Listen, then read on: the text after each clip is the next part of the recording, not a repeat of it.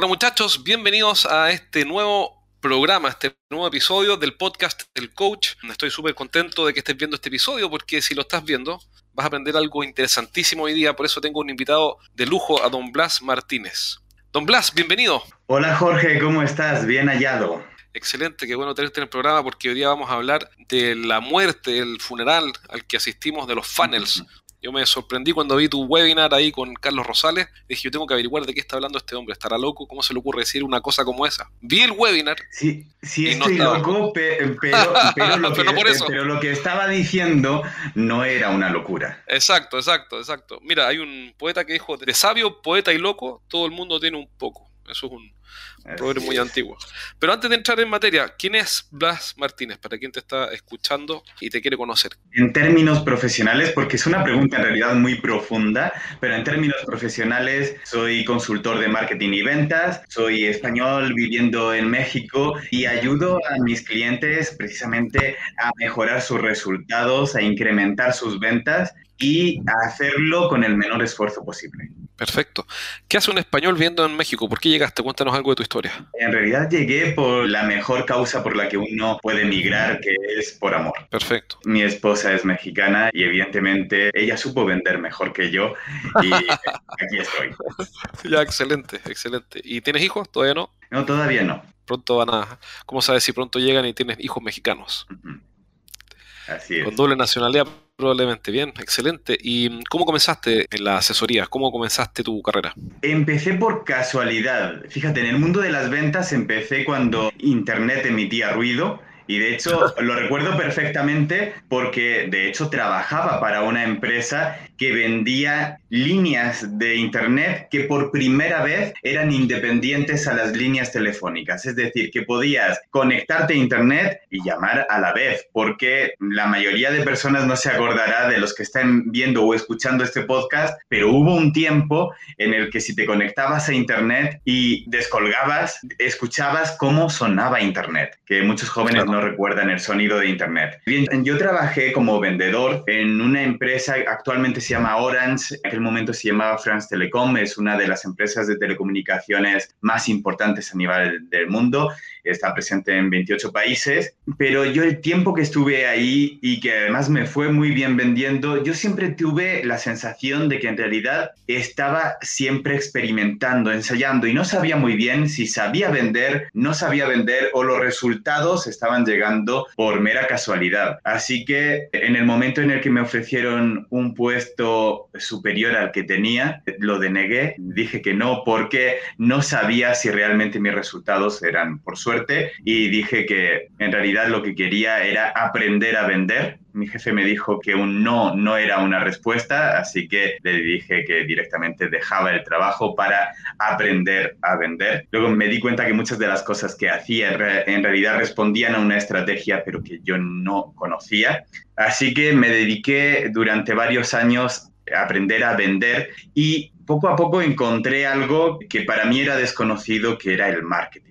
Y empecé en consultoría de la mano de, personas maravillosas como es eh, Jorge Martínez, uno de los publicistas más importantes de España, y con Cris Alcázar, una experta en marketing digital que fue mi madrina y mentora. Yo siempre digo que gracias a ella y gracias a Jorge estoy donde estoy, porque yo vi que para vender hacía falta muchas cosas y decidí que ellos iban a ser mis primeros mentores. Y a partir de ahí comencé con consultoría ya no solo de ventas, sino de marketing. Y la tónica de mi vida ha sido seguir siendo aprendiz todo el tiempo, seguir aprendiendo de, de los que están haciendo cosas nuevas porque ellos en los años 2007, 2008 estaban haciendo algo que ahora se ve muy normal, pero que en aquel momento no lo era, que era utilizar las recién nacidas redes sociales para comercializar, para vender ideas, para llegar a más gente, para crecer comunidad. Y estoy hablando de un tiempo en el que no existía ni Facebook Ads, ni Google Ads. De hecho, todas estas redes acababan de nacer. ¿Nos puedes contar cuál ha sido tu mayor éxito y tu mayor fracaso? Mi mayor fracaso fue un festival de música llamado Sonidos del Sol. Lo creé yo, era un festival solidario y creía que con todo lo que sabía de marketing iba a poder hacer que ese festival fuera un éxito rotundo. La organización fue magnífica, la parte de llegar a los medios fue magnífica. Durante varios meses fue un tema de conversación en los medios de comunicación culturales de España. Logré hacerlo sin invertir en reportajes directamente. Era algo que estaba sonando, pero se me olvidó algo muy importante. Era joven, inexperto, y a pesar de que tenía todo aparentemente controlado, se me olvidó la cosa más importante, que es asegurarme que el evento realmente se llenaba de gente. Y no me di cuenta a la hora de organizarlo de algo muy importante para eventos culturales, que es la agenda cultural de ese día en esa ciudad. Ese día Ah. en esa, en esa ciudad estaba plagado de eventos culturales muy importantes, así que por muy importante que fue Sonidos del Sol, en realidad los otros eventos se eclipsaron, por mucho que se habló en los medios de comunicación y que todavía muchos medios de comunicación, incluso algunos participantes de ese evento, consideran que fue un éxito. Para mí fue un fracaso porque no llegamos a las metas que estaban previstas. Y a mí me gusta mucho hablar de ese fracaso porque ese fracaso me enseñó muchísimo. Me enseñó a no lanzar algo si no se tiene todo previsto. Fíjate, hay muchos marketers que dicen, sobre todo con los infoproductos, lanza un curso aunque no tengas el curso, aunque no tengas nada, lánzalo y si se vende, pues lo realizas. Pero, ¿qué sucede si alguien te lo compra y te lo exige en ese momento? Así que no, para mí esa no es, no es una opción y ese fue el aprendizaje. Eh, tienes que tener todo bien organizado, bien detallado antes de lanzarlo y no tienes que pensar que simplemente porque dominas una fase, que es la de marketing, la de, en, en mi caso, la de hacer que fuera un evento hiper conocido, solo por eso se iba a vender.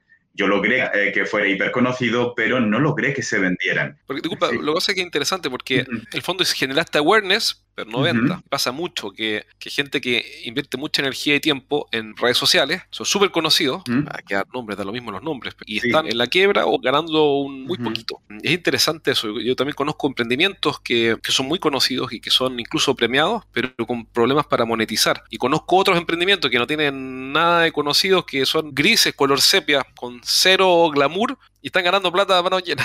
Entonces, Exacto. Ese fue para mí un gran aprendizaje, porque aprendí no solo que era cuestión de monetizar, sino que era cuestión de rentabilizar el proceso, eh, en cualquier proyecto. Y para mí ese es el mayor objetivo. Cuando alguno de mis clientes me dice, es que mi equipo de marketing está haciendo un buen trabajo, o ellos dicen que están haciendo un buen trabajo, me generan likes, pero no ventas. Ah, le llaman Vanity Metrics. Tengo 20.000 likes, Ujú. no ni un cobre, no, ni un pavo, como dicen los españoles. No, no vendí ni un pavo, no he ganado ni un pavo, pero tengo 20.000 likes. Es, es que en realidad esas métricas de vanidad de las que tú hablas no sirven para nada. Yo voy al banco y le digo, tengo pagar el dividendo 10 con likes. 10.000 tengo 10.000 seguidores en Facebook. ¿Qué, qué hago? ¿Cuántos euros me das? ¿Cuántos pesos? Pues, ¿Cuántos dólares? Nada, no sirven para nada. Lo aprendí en un momento que todavía no existían ni siquiera eh, Facebook Ads ni nada, pero lo aprendí en ese momento, me sirvió de mucho y eso hizo que realmente ahora cuando trabajo con un cliente me centro exclusivamente en que su empresa sea rentable. Perfecto. Entremos entonces en materia. ¿Qué dijiste que los funnels están muertos y que estábamos presenciando las exequias Sales Funnel? Hay que tener Fíjate, coraje eh, para decir eso, ¿ah? No solo es una cuestión de coraje, es una cuestión de ver la realidad. Amazon desde 2001, estamos hablando ya de 20 años, dejó de implementar embudos de venta y todos sabemos qué ha pasado en los últimos 20 años con Amazon y con Jeff Bezos, el CEO de Amazon. Facebook no hace embudos de venta, que luego veo muchos cursos de haz tu embudo de ventas para Facebook. Ok, Facebook no utiliza embudos de venta. Microsoft no utiliza embudos de venta. Uber, Airbnb, Netflix no utilizan embudos de venta. Y yo sé que esto, sobre todo para las personas que se dedican a marketing y hacen embudos de venta, me pueden decir, pero puedo detectar ciertos pasos en las estrategias de todas estas empresas que coordinan perfectamente con un embudo de ventas. Y el problema es que el embudo de ventas, en principio, está bien, en principio es maravilloso, pero no en final. Si eres el gerente de una empresa de ingeniería, consultoría, coaching, tecnología o servicios para empresas, entonces este mensaje es para ti. Cada semana entreno a un grupo de gerentes en vivo. En estas sesiones aprende las estrategias más efectivas que conozco para hacer crecer sus negocios y siempre terminan la clase con ideas prácticas para implementar rápidamente.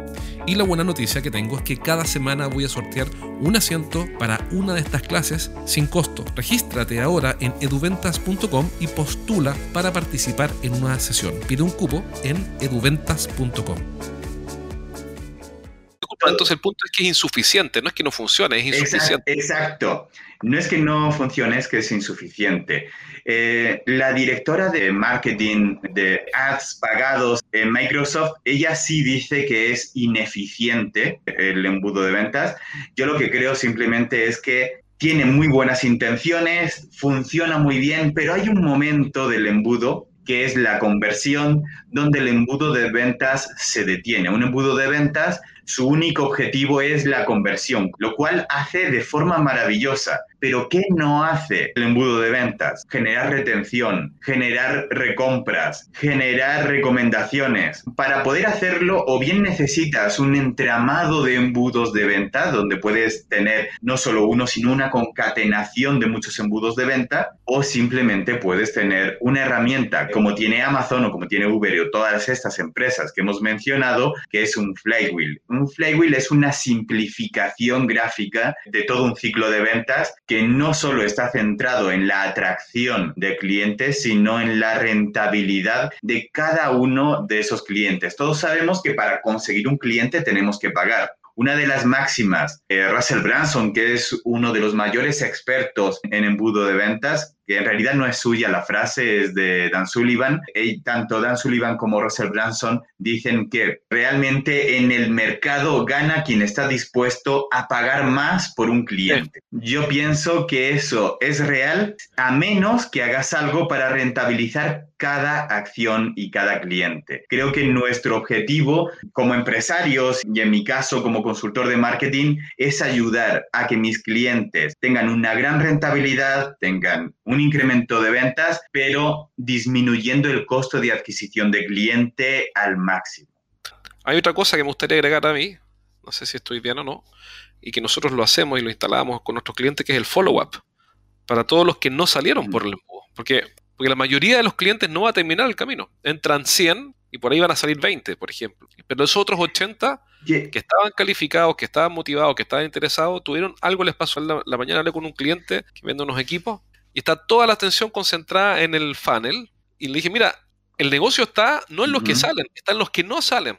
Exacto. ¿Por qué? Porque son 80 de 100 los que no salen del funnel, pero a punta de follow-up puedes sacar mucho más negocio. Claro, de hecho, eh, muchos expertos en funnel, para mejorarlo, para adaptarlo, lo que han creado son loops que al final no deja de ser un flywheel. Una, eh, el flywheel es una representación de un flujo circular que se retroalimenta. Cuando, cuando un experto en, ventas o en funnel dibuja un funnel con un loop, pues en realidad lo que están eh, reconociendo es que el embudo en sí mismo tiene fugas y que necesitan de alguna manera modificarlo para que siga funcionando. En el caso de Flywheel está pensado para que realmente no los pierdas. Simplemente no han pasado de fase, se han quedado estancados, pero siguen formando parte de nuestra, eh, de nuestra rueda, de, nuestro ciclo. Han intentado luego hacer una traducción, porque igual que hablamos de funnel y embudos, la traducción que más se está usando del flywheel, eh, ciclo de ventas, pero en realidad el ciclo de ventas es otra cosa. En el mundo de las ventas, cuando hablamos de ciclo de ventas, es el tiempo que tarda un prospecto en convertirse en cliente, pero puede ser que antes de prospecto sea parte de nuestra audiencia y eso lo tiene en cuenta el Flywheel. Una pregunta, pero ¿y qué te parece que partamos por definir primero de dónde comienza esto? Entiendo que con Jim Collins, me compré el libro recién cuando así es. pero ¿cómo parte el concepto y de qué se trata antes de ver las diferencias? Que está bien explicarlo por diferencia, solo que comencemos un paso antes. ¿Qué es un flywheel?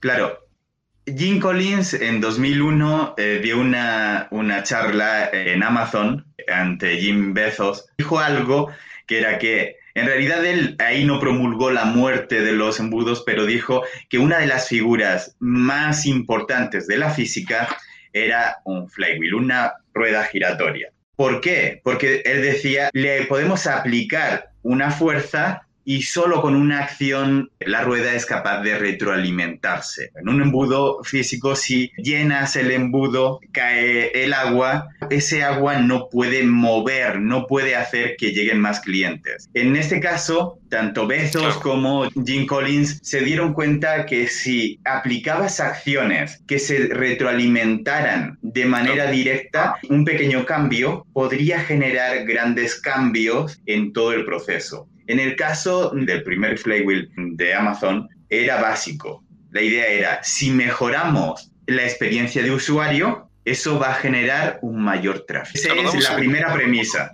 Claro, lo que, lo, que es lo que me parece interesante, bueno, todo, pero que me llama la atención, que la pregunta no necesariamente es la pregunta clásica, que es cómo meto más volumen de prospectos o leads al funnel sino que se te abren otras preguntas con el flywheel, como por ejemplo, ¿cómo genero más ventas sin ir a vender?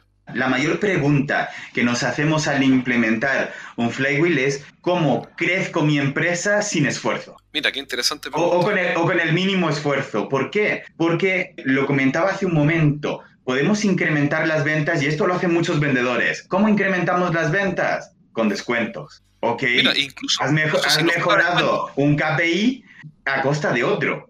Claro, el margen. Eso no, tiene, no tiene sentido. Estás haciendo que la rentabilidad de tu empresa caiga. Incluso al no hacer esta pregunta, la respuesta clásica es aumentemos la prospección, que está perfecto. A mí no me parece mal, me parece genial. Pero ¿qué pasa? El mismo resultado o un resultado mayor, no aumentando el volumen. Por ejemplo, hace poco hablé con una empresa, ¿quién era?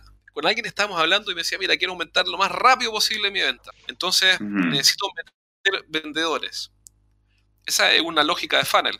Le dije, mira, la forma más rápida de vender es sin vendedores, sino que con partners. Busca rápidamente tres o cuatro partners que ya le venden a tu cliente y comparte el margen y eso te aumenta mucho más rápido la venta si quieres vender rápido. Entonces aquí voy a que lo interesante o una de las cosas interesantes de esta conversa y de tu forma de abordar el tema es abrirse a otras preguntas.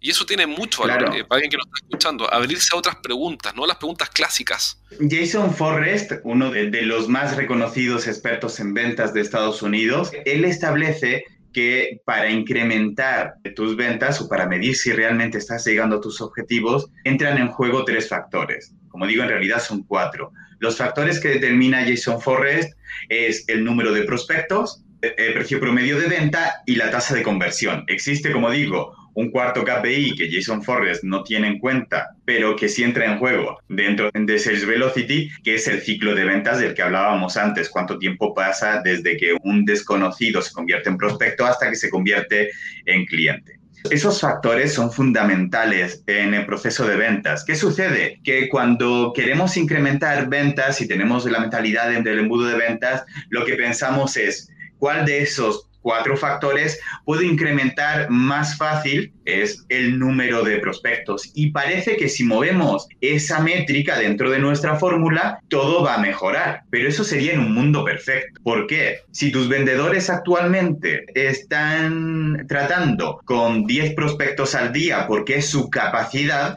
si tú incrementas el número de prospectos, pueden pasar dos cosas. Una, o tienes que incrementar el número de empleados que tienes, el número de vendedores, por lo tanto, tu costo operativo sube y probablemente tu rentabilidad esté bajando, va a depender de la tasa de conversión de esos nuevos vendedores, que normalmente si son nuevos, no conocen la empresa, es probable que tengan una tasa de conversión menor y por lo tanto tu ecuación decaiga solo por eso, solo por incrementar el número de vendedores y, y el número de prospectos, pero otra acción es precisamente incrementar el precio. Pero claro, si incrementas el precio, a menos que estés incrementando también el valor de lo que estás ofreciendo, tu tasa de conversión va a decaer. Pero claro, si incrementas el valor, lo que estás haciendo es también reduciendo la rentabilidad. Es decir, casi cualquier cambio que se haga en esos parámetros, salvo en el KPI de velocidad, nos va a llevar a malos resultados reales. Nos va a llevar a tener